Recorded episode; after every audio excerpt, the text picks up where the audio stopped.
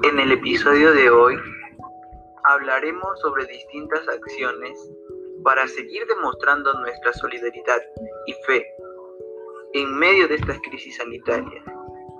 Empecemos.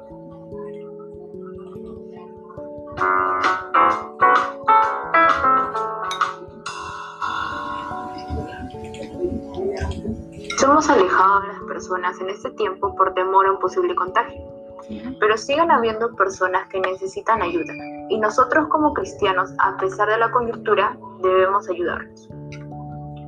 Pero, ¿cómo podemos hacer esto?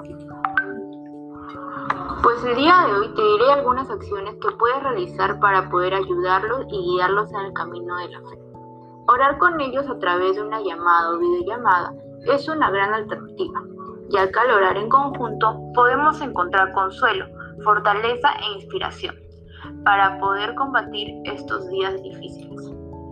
Oh, también podemos buscar ayuda en la Biblia, ¿cierto? Claro, pues en esta encontramos distintos versículos y parábolas, las cuales pueden ayudarnos.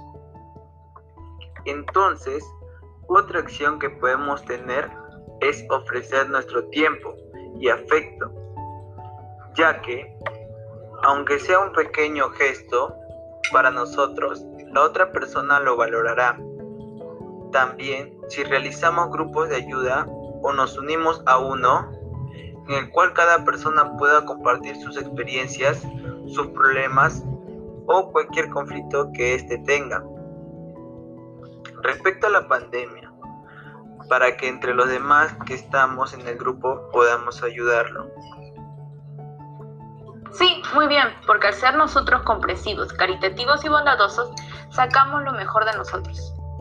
Porque así reconocemos las necesidades de los demás y superamos cualquier división. Y si somos capaces de mirar e identificar lo que pasa a nuestro alrededor, seremos personas más abiertas y dispuestas a cambiar el mundo en el que vivimos.